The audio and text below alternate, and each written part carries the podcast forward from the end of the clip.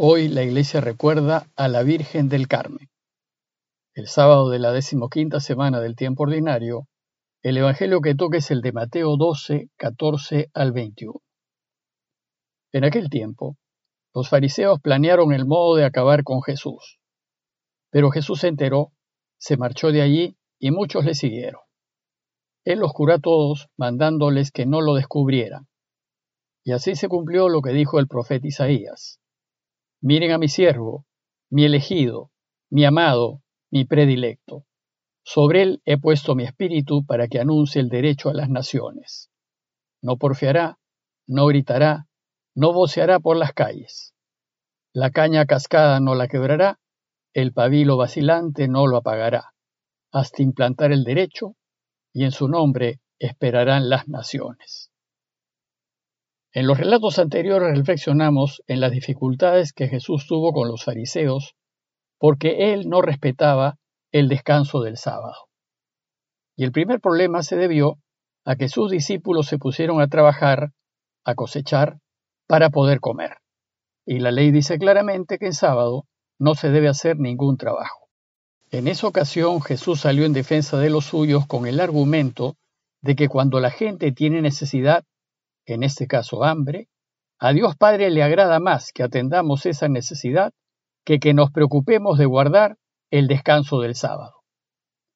Inmediatamente después, Mateo nos dice que Jesús, luego de atravesar los sembríos, llegó a la sinagoga de Cafarnaúm.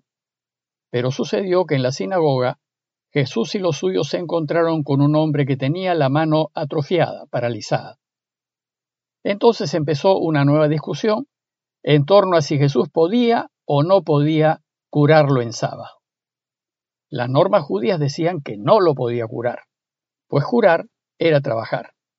Pero Jesús, usando el argumento de que sí se puede hacer bien en sábado, curó al enfermo. Pues esta curación significó un desafío a la rigidez farisea, que ponía la norma, es decir, la obligación del descanso sabático, por encima de la voluntad de Dios que es la salud de las personas. Ellos privilegiaban la literalidad del texto y dejaban de lado el espíritu de la ley. Bueno, pues estos dos incidentes nos sirven de trasfondo para entender mejor el relato de hoy, pues se trató de dos acciones de Jesús que molestaron tanto a los fariseos que éstos tomaron la decisión de eliminar a Jesús. Y así es como empieza el texto de hoy los fariseos se confabularon para buscar la forma de acabar con Jesús. Y la razón de hacerlo es que permitió que sus discípulos no respeten el sábado con la excusa de que estaban con hambre, y después, no obstante saber que era sábado y que no podía curar, curó a un hombre que tenía una mano paralizada. Entonces los fariseos consideraron que Jesús y sus enseñanzas estaban impidiendo que la gente observase el sábado, y estaba fomentando que ésta se saltase la ley. Y en consecuencia, estaban impidiendo que el Mesías pueda llegar y que Dios pueda reinar. Jesús, en cambio, lo veía de otra manera, pues para él quitar el hambre y curar al enfermo es la manera como su Padre va realmente a reinar, y esta es la esencia de la ley. Dios reinará plenamente cuando no exista más hambre, ni dolor, ni sufrimiento, ni muerte para nadie en el mundo. Y entonces, cuando Él reine, habrá verdadera paz y verdadera justicia. Por tanto, lo que tenemos que hacer es ayudar, aliviar dolores, perdonar y curar.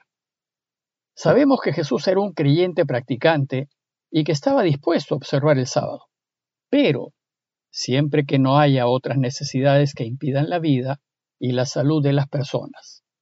Pues como ya vimos, el Padre prefiere la misericordia y la compasión, ayudando a todos aquellos que necesiten, que los sacrificios, penitencias y observancias.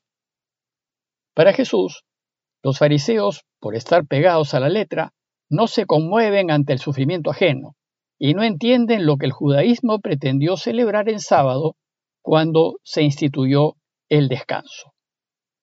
Según Génesis 1, el sábado fue el último día de la creación, el día en que Dios descansó, pero él descansó solo porque todo estuvo hecho y estuvo bien hecho. Pues para Jesús, el verdadero sábado lo celebraremos cuando todo sea restaurado y bien restaurado. Mientras tanto, el sábado no puede ser un hito infranqueable. Y debemos seguir trabajando para hacer la voluntad de Dios y estar al servicio de todo aquello que permita que Dios reine. Esto se entenderá mejor en lo que sigue del relato. Lo cierto es que con su manera de entender cómo es que Dios va a reinar, lo que ocurrió fue que Jesús se ganó la enemistad de los fariseos, pues ellos lo consideraron un problema y van a ver la manera de deshacerse de él. Entonces el texto nos dice que, al enterarse de esto, Jesús se alejó de allí. Jesús es prudente y no quiere poner en peligro su vida si lo puede evitar, pues aún hay mucho que hacer.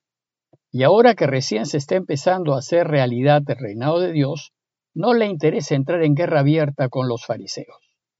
Lo que sí sabemos es que este enfrentamiento continuará hasta que finalmente lo lleven a la muerte.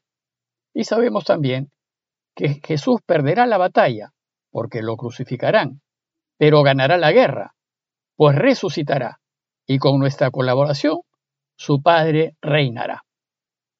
Entonces el texto nos dice que cuando Jesús se retiró, grandes multitudes lo siguieron y lo sanó a todos. Jesús pues se va a dedicar a hacer que su Padre reine y lo hará sanando a los enfermos, curando a toda esa gente, a esas grandes multitudes que lo siguen.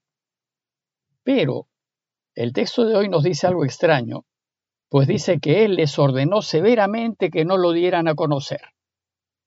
Esta afirmación de Jesús nos muestra, en primer lugar, que Él nunca buscó la fama, nunca buscó los aplausos, ni quiso ser conocido ni halagado. Es decir, él no ayudaba a los demás para beneficiarse ni para sacar provecho alguno. Los ayudaba porque era voluntad de su Padre. Este fue su objetivo y para eso caminará el camino que caminó para transformar al mundo según los deseos de su Padre. Por eso, el texto dice que quiso que no lo dieran a conocer para que se cumpliera lo anunciado por el profeta Isaías. Y entonces cita a Isaías 42, 1 al 4. ¿Y qué es lo que anuncia Isaías en este texto? Anuncia a un Mesías, pero a un Mesías servidor, que hará que Dios reine, pero no imponiendo ni obligando, sino procediendo con humildad y discreción. Y el texto es una hermosísima descripción de Jesús, de su modo de ser y de su forma de proceder. Primero, Isaías describe al Mesías diciendo, Este es mi servidor, a quien elegí, mi muy querido, en quien tengo puesta mi predilección. Para nosotros los cristianos, este amado del Padre y su predilecto es Jesús, y estará lleno del poder de Dios, pues el Padre derramará su espíritu sobre él. Luego, Isaías anuncia lo que hará su predilecto, y dice, anunciará la justicia a las naciones. La verdadera justicia es el objetivo del trabajo de Jesús, y habrá verdadera justicia solo cuando Dios reine. Por tanto, ayudemos a Dios a que reine, siendo justos en todas nuestras relaciones. Después Isaías nos dice que no discutirá ni gritará, y nadie oirá su voz en las plazas. Es decir, Jesús no actuará con violencia y no impondrá sus ideas por la fuerza. No es necesario que grite ni discuta, pues hablará con la verdad. En cambio, quienes son violentos son los que no tienen la verdad, pues como no pueden ganar sin la verdad, buscarán imponer sus falsas verdades por la fuerza. Y el texto también nos dice que a Jesús no le interesaron los espectáculos, ni los ratings, ni la publicidad, ni los micrófonos. A él lo que le interesó fue que su padre reluzca y que su voluntad permanezca. Finalmente, el texto de Isaías nos habla de su modo de proceder, y aquí nos hace una extraordinaria descripción de cómo actúa Dios. Dice el texto que no quebrará la caña doblada, ni apagará la mecha humeante, hasta que se haga triunfar la justicia. Es decir, Dios nunca nos aplastará, más bien siempre nos dará una nueva oportunidad y nunca nos descartará ni perderá su esperanza en nosotros.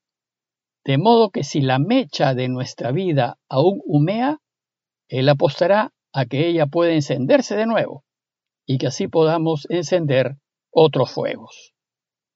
Dios siempre confiará en nuestras fuerzas, en que sí podemos, aunque estemos doblados. Y como dice Isaías, así procederá Dios hasta que haga triunfar la justicia. La cita de Isaías termina diciéndonos que las naciones pondrán la esperanza en su nombre. Y efectivamente, para que haya un mundo nuevo, solo en él debemos poner toda nuestra esperanza. Como conclusión, los invito a reflexionar en lo siguiente. Primero, considerar que si Jesús, por buscar hacer el bien, no solo se ganó la enemistad de los fariseos, sino que estos empezaron a tramar la manera de eliminarlo, con cuánta más razón, si nosotros queremos hacer el bien como lo hizo Jesús, nos ganaremos la enemistad de gente que tratará de anularnos.